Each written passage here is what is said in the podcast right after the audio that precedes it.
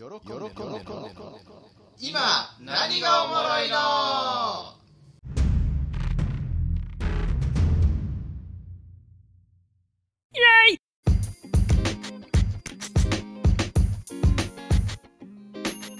皆さんこんにちは。喜んでです。いつも私のポッドキャストを聞いていただきありがとうございます。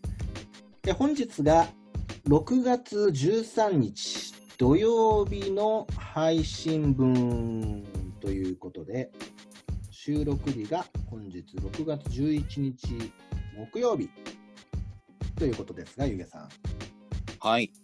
梅雨入りましたねあ、ジメジメしてきましたね。じめじめしてます今暑いね私あのーちょっと小さい部屋でね家の中のはいはい収。録してるんですけど、はい冷房つけたり扇風機つけたりすると何このいいマイクで全部拾っちゃうから、うん何もつけてない状態でものすごい汗かきながら収録してるんです それは、なかなか過酷な環境下で。うん嫌な季節になりましたね、いや、ほんとね。まあまあまあまあでも楽しいこと考えながらやりましょうね、そうですね。はい。うんところでね先週の感情が動かされた料理あるたはいはいはい。あの中で、私が最もまずいと感じた料理はいはい。アメリカに住んでた時の大家さんが出してくれた、うん。ご飯の上に乗っける黒いウニウニしたやつ、うん。物体 X ですね。う。ん、豚 X この30年間はい。謎謎だったんですけど、それがですね、ちょっと私のツイッター仲間あのツイッターでフォローさせていただいてる方はね、はいはい。これなんじゃないかっていうことで、うん、ナマコ。ナマコ？ナマコ。なんか中国でねはね、はいはい結構古くからこうなんかおもてなし料理としてね黒いナマコ、うん。うん、でそれをこう潰してペースト状のものをご飯に乗っけて食べたりするらしいんですよ。なるほど。それではないかっていうことでね、あそう言われへたら見た目はそんな感じだなと思って 半分以上そうだろうと思ってるんですけどー。うんうんうん。ただ果たしてあれが本当に、ね、そのおもてなし料理として出されるナマコのやつ？黒いペースト状のものって、私が感じたあのただ苦いだけの味なのかな。それともまあ黒たまたまスーさんが料理が下手くそで 苦くなっちゃったのかな、そうですね。まあ、黒くてペースト状で苦いっていう点では確かにそうかもしれないと思いますけど、確かにね、このアジア人という点では味覚はそんなに離れていないはずなので、果たしておもてなし料理としてそんな苦い物体が出るんだろうかっていう疑問はありますよね。ああの苦さねなんか他にもっとなんか表現なかったかなと思って、あの、はあはあサンマのさあの内臓の部分あるじゃないですか、あれ苦いでしょ、はいはい苦いですね。黒いやつ。うん。まあお酒とかに合うんだけど。まあ、お酒のあんなあのあんな苦さだしでしたよああ、でも魚介類の内臓って考えると、ひょっとしてやっぱりナマコだったのかって気がしなくもないですね。うん、ナマコあんまり味わったことないからさわかんないんだけど、そうですね。不思議。まあでもね30年間こうなんだあれはってねこの前の話じゃないけど死ぬ前にもあれは何だったんだってならなくて、あれはナマコだったとしようと思ってそうですね。きっとあれはナマコだったんだろうと。いややっぱツイッター仲間ありがたいなと思いましたよあで特にねね私がね、大好き聞いてるあのうん古典ラジオあるじゃないですか、はいはいはい。そのリスナーさんと結構つながってるんだけど、まあよくね、はいはい。ツイートしてくれる方々、あのうんうんうん。ね、僕らのこのポッドキャスト、コメントすつけてリツイートとかしてくれるんだけどさ、ありがたいんだけど、あありがたいですいや、ね。めちゃくちゃありがたいですね。特にこの古典ラジオリスナーの仲間たちは、なんか博学な人が多いんですよね。うなんかいろーん。んなことを知ってんの、細かく。はいはいはうん。い。もうよくまあたどり着いたもんですね。すごい。本当、もういつもありがとうございます。本当にね。ありがとうございます。まあ、ということでね、えー今週なんですけど、今週はゆげさんですね、ちょっとまたマリムさんは、なんかしばらく来れないみたいね。そうみたいですね。うん、だってまだ、まあ、あの片付けがようやく終わったぐらいで、全然防音室着手できてないみたいな。あーまあ仕事しながらですしね、まあ大変なんでしょうけどね。そうだね。あ、そうそう、仕事しながらだから全然進まないそうそうそう。ちょっとずつしか進みませんね。その間は2人でがんなんか楽しんでやりましょう。そうですね。で、今週は何をしてくれますか？はい、今週、まあ、先週がですね、その緊急事態宣言も解除されて、うん飲食店も開き始めたことだし、うんっていうことで、まあ、食べ物のお話をね、ちょっとしていたわけなんですけど、はいまあ、今回は、あのーまあ、6月の19日からですね、はい。緊急事態宣言の解除に伴って、国内旅行の制限が解除されるうん。うん。というところもありまして、まあ、いろんなところ行けるように、また一応はなるなと、まあ、まだまだ自粛ムードはありますんで、はいはい。そう簡単にはいかないとは思うんですが、いろんなところに行けるように、まあ、一応はなるなということを考えたときに、うんまあ、ちょっとね、この旅行に関することとかもこうちょっと考えるわけですよ。はいはいはいはい。ということで、まあ、今回は、うんあ。のーこうみんなで一緒に盛り上がりたい旅の話おお。というところで、えーちょっと一緒にお話をしたいなと。みんなで盛り上がりたい旅の話ですね。旅の話。はい。わかりました。楽しそうなテーマですね。じゃあ今週も本編に行きましょう。よはい、よろしくお願いします。ろしくお願いします。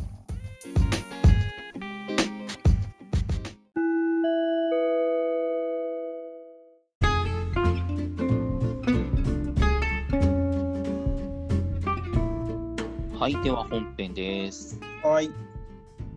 ということで、今回は、えー一緒に盛り上がりたい旅のお話とうん。いうことで、ちょっと喜んでさんとね、いろんな、まあ、思い出なんかも交えつつ、はいろんなお話をちょっと聞ければなと思ってるんですけれども、はい。まず最初に、うんやっぱ旅行といえば楽しいものなわけで、うん。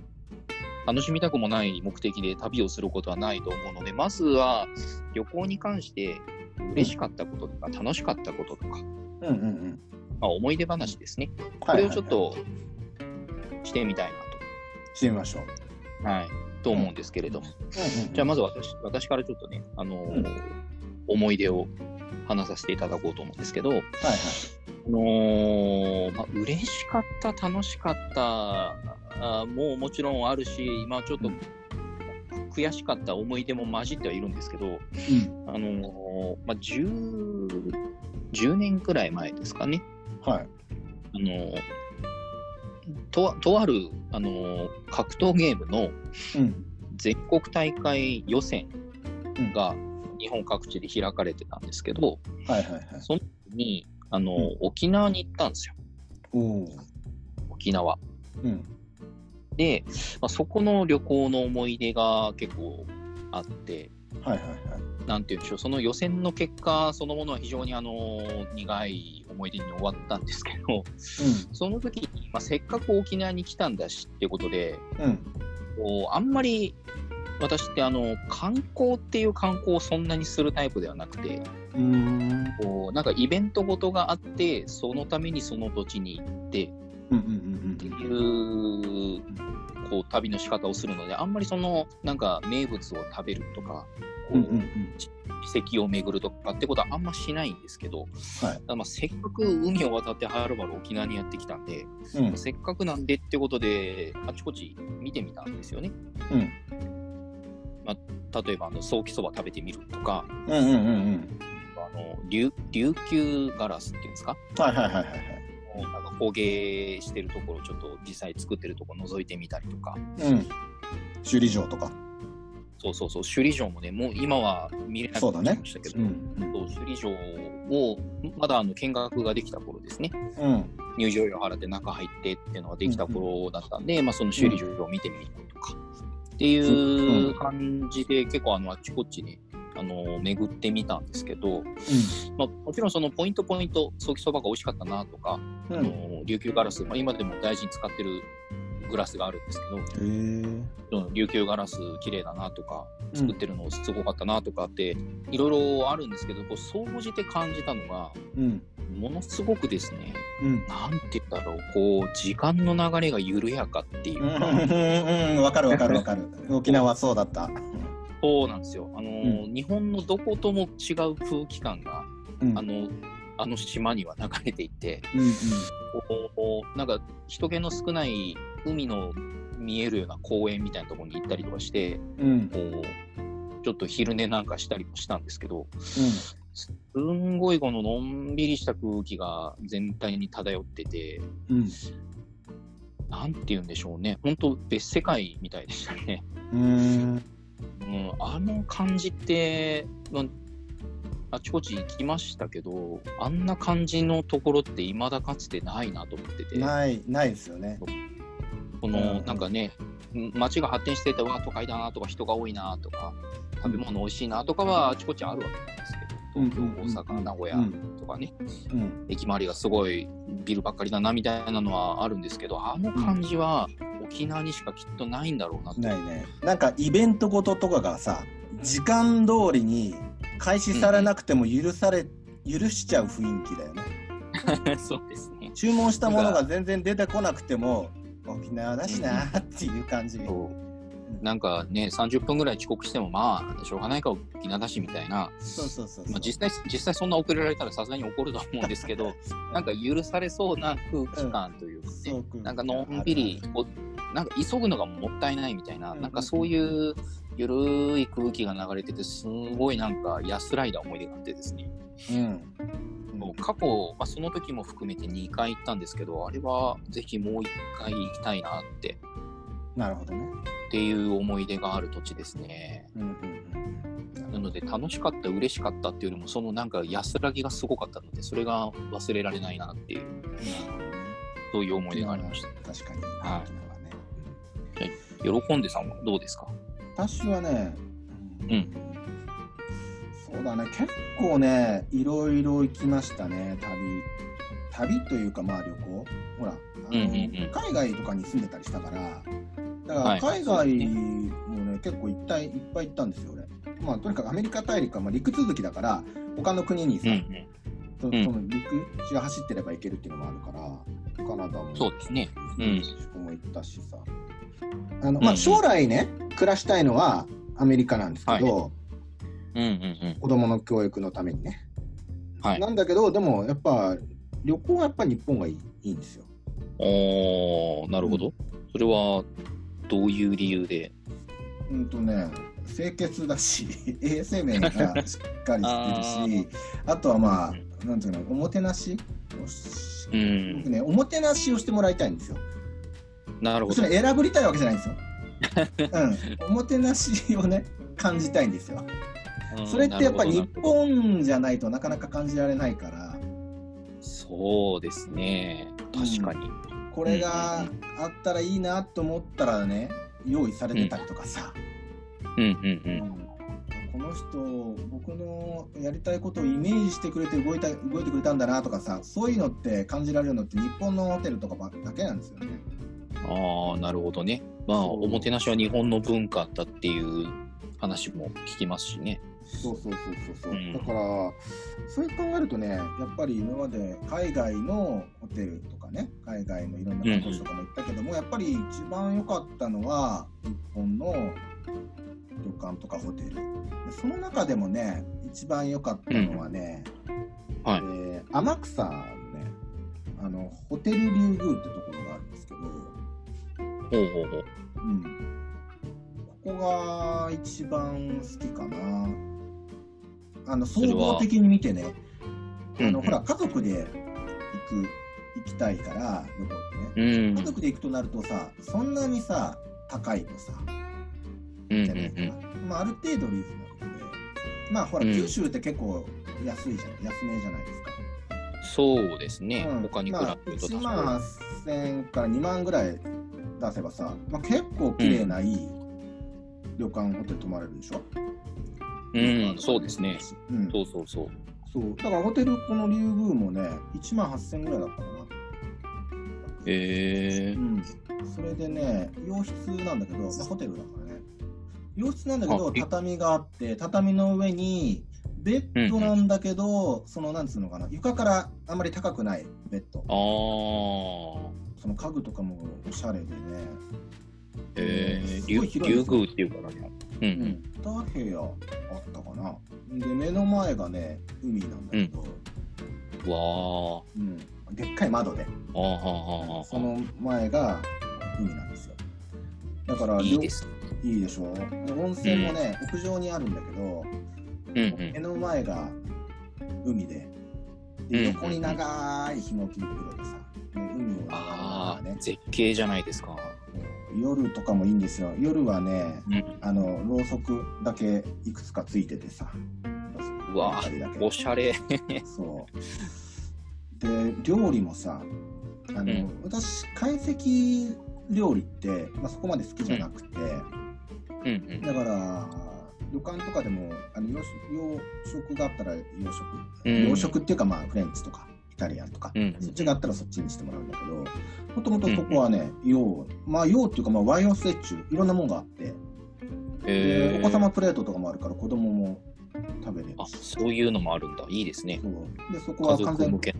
うん、あの部屋食ではないんだけど、あの完全個室のところに案内されて、へえうん、家族水いらずですね。そうですね、まあ、そこはねあの、うちの父親とも行ったしね、うちの父親と、あの私の家族とも行ったし、あとうちの家族と妻の実家、うんうんうんお父さん、お母さんと、あとは義理のあのお姉さん一家、うん。うん。みんなで行ったりとかしたんだけどさ、最高でしたね。へえ。ぜひここはね、おすすめしたい。おすすめしたいけど、あまり行っちゃうと取れなくなって、でまた、あまり込み出し込むと、うんうんまあ人気だと人気なんだけどね、今もね。うんうんまあ、でも、人気なのにね、やっぱりその1万8000円ぐらいのラインを上げずに。キープしてくれてるから、すっごい良心的な、あ、いいですね。うん、いいホテルですね。うんそんな感じ。なるほど。うんありがとうございます。いや、いいな。そういう旅館に泊まってみるのもいいですね。うん。じゃあですね、うん続いては、さっき言ったあの旅行とは楽しいものだと言った下の根も乾かないうちから言うのもなんなんですけど、うんうんあの旅行で嫌な思いしたことって多分何かしらあるんじゃないかなと思うんですよ。早く言いたいわ、それ。ということで、まあ、その旅行に関する、まあなんか苦い思い出というか、なんかこう嫌だなとか、こういろいろこうネガティブに感じた何かがあったと思うので、それについてね、ちょっと、まあ面白おかしく聞かせてもらいたいなと思うんですけど、まあちょっと私の方からね、えーはいはい。お話をさせていただくと、うん。まああのーもう本当割と直近な話なんですけど、あのうん。私今年のお正月に台湾に行ったんですよ。はいはいはいはいはい。っていうお話をね、ちょっと以前したんじゃないかなと思うんですけど、台湾に行きましたということで、うん。でやっぱりですね、あの忘れられない、いや、あの私、初めてだったんですよ、海外旅行、うん。その台湾旅行がね。うんうんで、もう右も左も分からなくて、また友達数人とで行ったので、あのうん。幸いその泊まる場所であったりとかね、うん。あの今日はどこに行くぞみたいなのは、このなんていうかそ、そういう計画を組んでくれてた人がいたので、うんまあ、ついていけばまあ安心だったんで、別にそういうとこは良かったんですよ。食べ物もうん美味しかった。まあ、そうだな。食べ物は美味しかったけど、あのルーローハン、ルーローハンって食べたことあります？ない。なんて言うんでしょうね、あれ、なんかひき肉みたいなのが乗ったちょっと辛い丼みたいな感じなんですけど、えー、なんかでも、それだけ聞くと美味しそうだけどな。いや、それ美味しかったんですよ。美味しかったんですけど、だからその、ここのルーローハンなんだか美味しそうだねって言って入ったお店が、まあ、あの、日本語はもちろん通じないし、英語も通じなくて、うん。うんあの、もうお店のおばちゃんがちょっとね、またなんか言葉のわからない観光客 観光客が来たわってちょっと半切れだったのがちょっと忘れられないんですけど。うん。嫌だね。観光地でじゃあやるなよ、それ。それはね、まあ、面白かったなと思うんですけど、うん私がやっぱり忘れられない、嫌嫌だったというか、こう痛かった思い出が、マッサージ屋さんなんですよ、マッサージ屋。あのー台湾ってマッサージ屋さんがいっぱいあるんですよね。うん。結構、そそこら中に。で、それこそ気の高い時間だったら呼び込みもいっぱいしてて、うんで日本の観光観光客も多いから、結構日本語達者な人が呼び込みとかをしてるし、うん。もう安心して入れるんですよ。はいはいはえーまあ、マッサージ屋さんというもの自体にも私行ったことがなかったので、い。うん。初めて初めての海外旅行で初めての本格派足つぼマッサージ的なものが味わえると。うんうんうんで、まあ、向こうって物価が、ね、日本に比べるとちょっと安いんで、もう料金聞いても日本円で考えたら全然安いなみたいな料金だったんですけど、で、まあ、やってもらったわけですよ。うん。で、最初はね、ちょっといた気持ちいいかなと思ってたんですけど、うんあのー途中から、なん、なんて言うんでしょう。うん、あれもただ痛いだけですね。いたたたたたたみたいな感じになったんですけど、はい。その、私を担当していたマッサージ師の人が、まあ、ん。おっちゃん、おっちゃんだったんですよ。うん。おっちゃんだったんで、まあ、あのうん。若いお姉さんだったら嬉しいなとはまあ思いましたが、まあ、おっちゃんだったんですけど、あのそのおっちゃんがね、なんか、ニヤニヤしながらね、あなんかこんなもんで似合わげんのか、日本人みたいな感じだったんで、ちょっと悔しくて、やめとくかみたいな、この辺でやめとくかみたいな、そのジェスチャー取られたんですけど、うんいや、大大丈夫、大丈夫って言って、うん あの最後まで耐え抜いたんですが、あのその日はね、うん。なんかこう、なんて言うんでしょう、この、マッサージを受けた後って、ちょっとこう、ほホテルというか、はこのマッサージしてもらったところがポカポカして、ちょっとい痛かったり気持ちよかったりすると思うんですけど、い。うんうんまあ、マッサージ終わったばっかだし、それはまだそのまま歩いたら痛いよなと思うん。うん。痛かったんですよ。はい。靴を、靴を履いて歩いて、いてててってなって、まあ、さっきあんだけ押されたからそれは痛いよなって思って、うん。翌日、うん。あの、まだ痛くて、うん。あの、最初のうちはまだいてててよかったんですけど、だんだんあの、日が暮れるに従って、今度足を引きずるぐらい痛くなってきて、うん。これ、これなんかおかしいなって思いながら、うんあの、台湾での数日を過ごし、うん。日本に帰国し、うん。結局その、あ、気がついたら足痛くなくなってるわと思ったのは3週間後でしたね。何されたんですか？っとね、わかんない。破壊されましたね。だからその人もさ、ゆげさんがさ、もうはいギブギブって言えばいいのにさ、頑張っちゃうから、ちょっと意地になっちゃったんだろうね。うん、かもしれないですね。でもまさか、台湾のマッサージ舐めてんじゃねえぞみたいな。本物のマッサージ見せてやるよみたいな感じでに日本人の足を破壊したんだと思うんですけど、まさかあそこまで、まさかあそこまでとは思わなくて、台湾すげえなと思いましたね。もう台湾旅行の思い出、記憶の半分は痛い、痛いでしたから、うんあれはね、本当あの、お店を選ぼうっていうのと、痛い時は我慢せずに痛いって言おうと思いました。はい、なるほどね。っていう思い出ですね。俺もう台湾絶対行かんわ。いや、台湾はいいとこですよ。マッサージ屋に入った時は痛い時は痛いって言いましょうっていう。では、喜んでさんはどうでしょう、苦い思い出ね。はい、思い出。ちなみにね、旅行する上で、こう譲れない条件って何です、譲れない条件ね、そう、旅行する場所ですか？宿泊先とかのことですか？うん、宿泊先もそうだし、まあその、うんうん。と土地。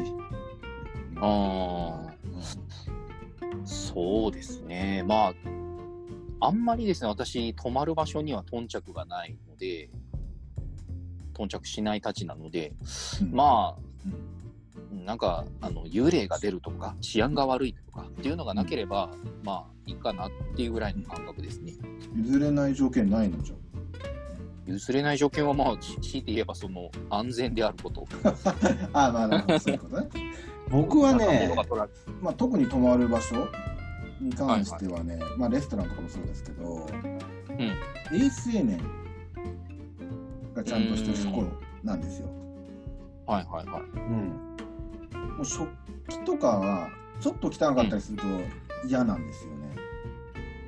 ああ、まあ、別に神経が質っていうわけじゃないの。うんうんうん。いや、おもてなしだろ？ちゃんと洗ってないだろ、うん、はいはいはいはいお。客様の顔見えてないだろ、ううん、ーん。なんかね、その、なんつうのかな、相手にうんうん。あのいい気分になってもらおうとかっていう気持ちが見えないかったりするからうん嫌なんですよ。衛生面ああ、なるほど。そういう、そういう方向なんですね。その、潔癖だとか、綺麗好きだとかっていうこ観点ではなくて、そうおもてなしの心があるかどうかっていうところから、そうそう衛生面は大前提だと。は大前提なんですよ。うんなるほど。そういった意味でね、バリ、バリ旅行がね、うんうん僕にとってはね、まあ、ちょっと苦い思い出、まあこれを苦い思い出って言っちゃうとね、新婚旅行だったから、ああ、苦いまあ新婚旅行。そう。あのでも楽しかったところは楽しかったんですすっごい。うんうんでもやっぱ苦い思い出はねものすごい残ってるなっていうのがあって。私がね泊まったホテルがねママヤナスイートリゾートっていうねえーとんうん。まあ、インドネシアのねクタ地区っていうところにある、まあ、ホテルなんですよ。うん。はい。まあ高くもそんなに高くもなく、んそんな安くもなくうんうん。すごいホテル自体はものすごい綺麗なホテルなんですよえー。部屋もすごい綺麗だったしねうんうんうん。うんそうあのホテルの、ね真ん中にど真ん中にでっかい、ね、プールがあってねへえ。そこ,、うん、そこにね大きい浮き輪を浮かべてその浮き輪の上であープカプカプカプカしながらねあのインドネシアのビールビンタンを飲んでねもう最高でしたけどねそ最高じゃないですか。素敵じゃないですか。すね。うん。まあ一泊泊まってね、うん。まあ、次の日の朝ですよ。うんうんビュッフェだったんですね。屋外でのねあのビュッフェだったんですよ、うん。はいはい。ああ何があるのかな朝食はと思って見てみたら、うんうん。ナシゴレンねああナシゴレン朝からな朝から炒めるかとか思いながらまあまあまあまあまあまあ仕方ないなと思ってまあね、現地の料理ですから。ううんふと見てみたらメロンらしきものがあるんですよほねメロンを、うんうんまず半分に割って、まあ、それを、うんえー4等分ぐらいにした、まあ、カッう。うんうんうん。トがこう並んでるわけなんですよでもね、そのメロンのね半分、右側半分黒いんですよく黒い？黒いんですよなんだろうなと思って近くで見てみたらうん。黒いの全部虫なんですよええ。マジかよと思ってもう俺飛んでいくかと思ったもん虫そんなにいっぱいかかってるから たくさんの虫の力でそのでっかいメロン運ぶのかと思ったもん マジかと思ってもうそれ見て衝ね撃。うん。もう皿とかじゃないの。虫入ってるからね。虫だよ。で生きてる虫がそこに止まってるんですよ。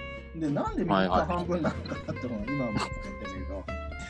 美味しかったんですかね、そこが。でねホテルがさ別にうん。悪いんじゃないんだけど、いやでもさ虫対策すりゃいいじゃん、うん。そうね。あー虫と思いながら。まあまあまあまあそれでそれ食べる気な、しなくなっちゃってあんま食べなかったんですよ朝食。ああ、なるほど。はいはい。そんで昼ですよ、うん、昼。まあ、午前中ねね。あのー 船に乗って離島に行きました、おお。うん離島に行ってねシュノーケリングとかしてめちゃくちゃ楽しくて、海綺麗だったからさいいですねそこでねバーベキュうんーしようっつって、うんうん。昼食バーベキューですよいいですね。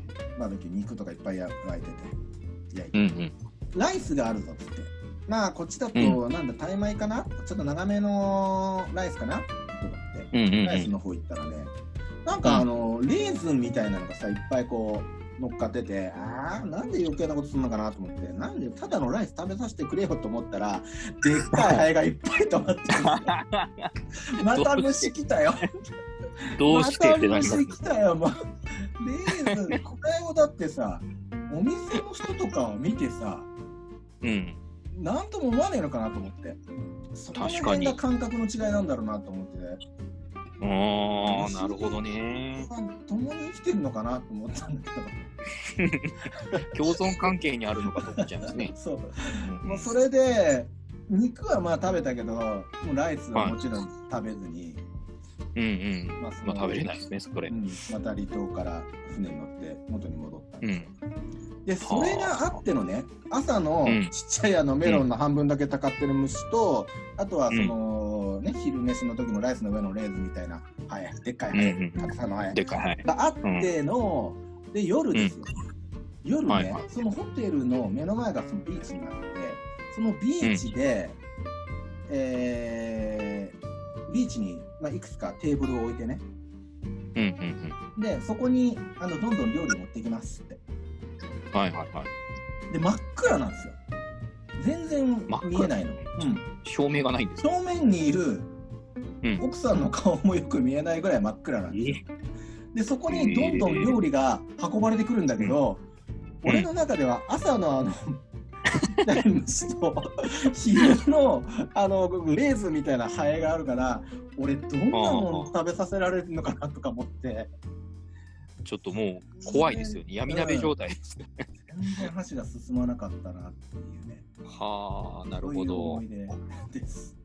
食食ですね。うん。食。そうなんですよ。だって、食とか楽しみに行くんですよ、僕は。うん。もちろんそうでしょうね。旅行って。旅行って僕別に観光地とかに興味なくて、泊まるところの料理とか、温日本だったら温泉とかね、でサービスうんうん。を楽しみに行ってるんですよ。なるほど。そのうちの飯全部潰れたっていうのがね、あれはちょっと苦い思い出です。はあ、なるほどね。うん。いやー、聞いてる分には面白いんですけどね。いやー、大変でしたね、それはね。そう。なるほど。わかりました。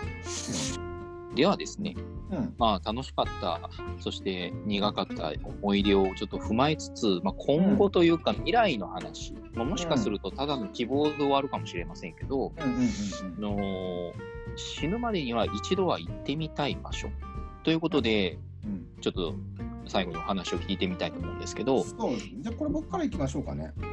そうですね、ちょっと伺っていいですか？僕はね、まあ、さっき言った通りね、その、うん面がちゃんとしてるところ、あとおもてなしをしてくれるところうんうんうん。でいうと、やっぱり日本になっちゃうんだけど、日本なんですよ、基本的にはね。日本。はいはいはい。で、やっぱ旅館とか、うん旅館とかなんだけど、それだとちょっと具体的にあそこに行きたいっていうのはなくて、うんうんそうだからね、えーまあ、死ぬまでに行きたいところでしょ、あのー行ってみたことがないところっていうふうに考えると、ちょっと日本じゃなくて、あのーうんうんうんちょっとヨーロッパに死ぬまでには一度は行きたいなっていう。うん。ああ、なるほどね。うん、そんなにここに絶対行きたいとかっていうのはないんだけど、ヨーロッパ行ったことないから行ってみたい。あとはあうんのフランス、イタリア、スペインあたりの、あとはまあドイツもいいかな。私食べ物が好きだからさ。まあ、フランス、うんイタリア、スペイン、ドイツって言ったらやっぱ食べ物うまいっていう印象がまあ料理とかね、お酒とか美味しいでしょうね。そうそう。スペインでさ、バルとか行ってみたいんですよ。ちょっと食べて、ちょっと飲んで次のお店行くみたいなのをしてみたいし、うんまあ、さっきさ観光地、ね、あんまり興味ないって言ったけど、まあ、一つだけね、ちょっとベネチアとかは行ってみたいんですよ。あ水、の都ですね。うん、そう、うんベ水の都、そう、ベネチアは行ってみたいなっていうところかな。へーあとはサグラダ・ファミリアもちょっと見てみたいし、うんうんうんうん。うん、フィレンツェも行ってみたいし。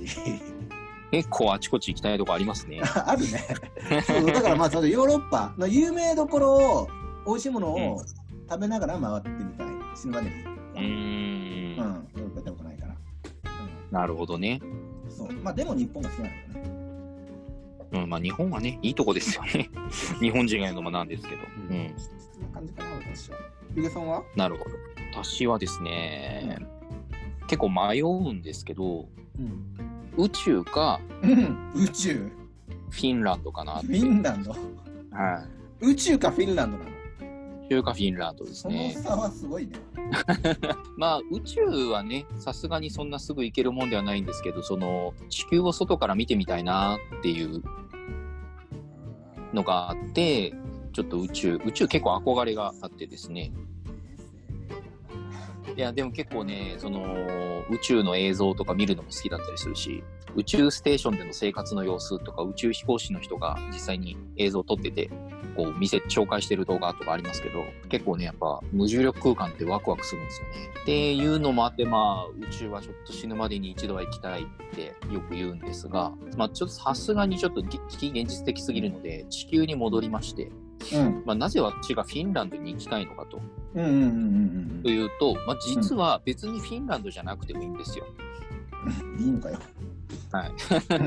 まあ、フィンランドか、スウェーデンか、カナダか、ああ、寒いところか。なんでそこに行きたいのかというと、うん。オーロラが見てみたい。なるほど。じゃあ、ノルウェーとかでもいいんだ。そうです、そうです。まあ、要は北欧とグリーンラか、ンド北米の寒いところ、うんうんうん。まあ、調べてみると別に寒い時期ではなくても見ることはできるらしいんですけど、まあ、寒くて、うんそう、あの寒くて空気が澄んでいて、空が晴れていること、そして暗いことですね。っていうのが、まあ、よく見える条件らしいので、まあ、必然冬夜みたいになるんですけど、でそのオーロラをね一度見てみたいと思ってその国をちょっと挙げました、うん。で実はオーロラって日本でも見れないことはないらしいんですよ。あ、そうなの？そのごく稀に観測されることがあるっていうレベルですね。それはやっぱり北海道とか？北海道とか新潟とか。新潟、えーそう。あの日本だとオーロラってちなみに何色のイメージあります？緑。でしょ？緑とかまあ、うん。なんか紫がかったような感じとかうんうんうん。だと思うんですけど、うん。日本で見れるオーロラは赤くなるらしいです。えー、そうなんですか。なので、それを見た人が山火事かなんかだと勘違いして消防署に連絡したみたいな事例もあったりえー、えー、面白いね。と、なんか見えるその多分緯度うん。の関係で色が違って見えるらしいんですよ。えで一番綺麗に見えるのが、なんていうんですか、極点に近いところ。うんお北極、南極に近いところで、でも極点に近すぎると逆に見えないので、うんちょっと極点からちょっとこの緯度の下がったオーロラベルトって言われる、なんですか、このオーロラが見えるエリアがあるんですけど、うんうんうん。それがちょうど北欧とか北米に当たるんですね。うん。で南極側にももちろんオーロラベルトはあって観測できるエリアは存在するんですけど、残念ながらあの南極点の方のオーロラベルトには陸地があまりないので、うん旅行に行って見るなんてことはちょっとしづらいんですよだからオーロラっていうとなんか北の方ってイメージがあるんですねなるほどね。でそれをちょっと見たいなと思ってうん。ちょっと調べたんですよじゃあいざ行こうと思ったらどんぐらいかかるんだとうん。さすが？に単身そう費用がうんうん。なんかツアーがあるんですよオーロラツアーってうん。いろんな旅行会社が組んでるツアーがあってはいはい。どんぐらいお金払ったらいけるのかなって調べると、うん安いところだと17、8万円ぐらいから、え、日本から？日本から。うん福岡から、えー福岡からではないと思います、福岡から成田に一回行くんだろうね。まあそうですね。まあそれを加味してもちょっと20万円前後じゃないですか。えー、そうなんですか？で、5日間とか6日間とかえかけていくんですよ。かけていく？あの、行って帰ってくるんやかえっ、と、行ってですね、滞在するの何日か滞在するんですよ。うんうんで、あの、オーロラって絶対見れるわけじゃなくて、そのオーロラベルトって言われるオーロラの観測できるところってどうしたって天候が不安定なので、うん。見れるって言っても、今日天気悪いから見れませんっていうこともちょいちょいあるんで、何日か滞在して、他のこともしながら、なんか街を観光したりとか、美味しいもの食べたりとかしながら、夜はオーロラを鑑賞するみたいな、そういうのをを何日間かにかけてやるっていうツアーなんですよね。きだけで何5日ぐらいかけるの？いや、行きは1日っていうか、その飛行機なので、そんな、うんなんか、2日も3日もかかるものじゃないんですけど、その滞在先で数日、ホテルに泊まって、うん。オーロラを見るみたいな。うん。あれさっきの5日って言ってたのは何なの？あその5日間、その旅旅程がですね、全体で行って帰るまでが、うん。滞在期間も含めてえ5日間結構じゃあ弾丸じゃないですか？そう結構弾丸。だから、多分じゃあ高いのはどんぐらいだと調べたら、うん。あの80万とか90万とかになるんですよ、ツアーが。ああそのイメージ。それは、そう、予定もちょっとあの8日間とか10日間とか長かったり、その泊まるところのホテルがまあ結構いいとこだったり。うんうんうんっていうのもあって、まあ、その値段はピンキリみたいなんですけど、うん。まあ、行ってみて帰ってくるというだけであれば、まあ、ちょっと頑張ればいけなくはないんだなっていうのを知りました。うん。うそして見れるかどうかは運次第という、なるほどねちょっとね、ロマンあるなと思って見たいんですよ。ね。うん。オーロラね。うん。そうだね。その地域は飯とかどうなんだろうね。いやー、どうなんでしょうね。食器とか綺麗なのかな。少なくとも、あの、黒い虫がたかるような地域ではないと思います。そうだね。はい。なるほどなるほど。はい。というわけで私が行きたいのは宇宙か、うん。オーロラベルトにある国。なるほど面白かった、うん ちょっと途方もない感じしますけど、一度行きたいなと思います。はい。そうねもうそろそろ旅行行けるもんねそうなんですよ。まあ、まずは国内ですけどね。うんそうだね国内も九州でもいっぱいいいところいっぱいあるしねまあ、そうですね。ぜひ、九州外の人たちまあは来てもらいたいですよ、九州。そうですよね。えーお魚も美味しい、まあ、お酒も食べ物もいろんなものが美味しい福岡海に。まあぜひうんそうですね。うんこの状況が落ち着いたらぜひ来ていただきたいなと思いますね。はい。というわけで、まあ、今回はここまでということで、本編ここまでです。ははいい。楽しかった。ありがとうございました はーい。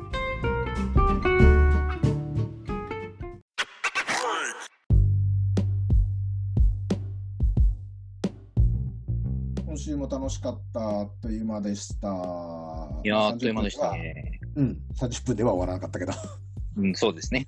うんやっぱりさ、まあ、はい。先週の料理と今週の旅うんうん行を振り返ってみて思うのはね、やはり自分が体験したことの話っうてさ、ん。自分で話しててもやっぱり面白いし、うんうん。うん。ね、き聞いてる方も、やっぱりそっちの方が面白いんじゃないのかなって思うな。まあ今までさ、ね。あの旬な話題っていうのを、まあ、探して、うんで、まあ、それを自分で体験できるものはいいけどね。うんうんうん。まあ、そうですね。うん、なんとか体験しようとは思ってやってはいるけど、うん。やっぱどこかで調べてきた情報ってどうしたって体験ではないから、そうなんだよね。うん。実際に体験したしてる人が聞くとさ、全然こいつら分かってないなってなっちゃうもんね。そうそうそう。で、その点やっぱ自分がね、見た、聞いた、感じたものって自分だけのものだから、うん誰に否定されるものでもなし、いろんな人のね、感じ方があっていいものだから、やっぱ面白いですよね。面白いし、うんそうだよね。話題も広がるし。うん。うんうんうんうん。そうだね。来週以降も経験談ができるような、そうんのをやっていきたいですね。そうですね。あそこにちょっと旬もね、絡んでくると一番いいんだけどさ。そうですね。うん。話題性とかね、そういうのも絡めていけたらいいですね。で、来週は、おそらくマリムは来れないから、うんうん。じゃあまた仕事中に話し合いますか？まあ仕事しろって話なんですけどね。はい。ええまあ別に仕事してますもんね、僕ちゃんと。ほら、この前のさ、この料理とか旅行もね、あの、仕事中に、ちょっと立ち上がるときに、これなんかどうですかみたいな感じで、パッと。降りてきた感じですよねうん。10分ぐらいでできましたね。そうですよね。うん。まあじゃあ、ちょっと、また少し時間あるから、話し合いましょうかね。そうですね。ですはい。ということで、今週は旅行ですね。うんについてのお話でした。ありがとうございます。ありがとうございました。また来週。また来週。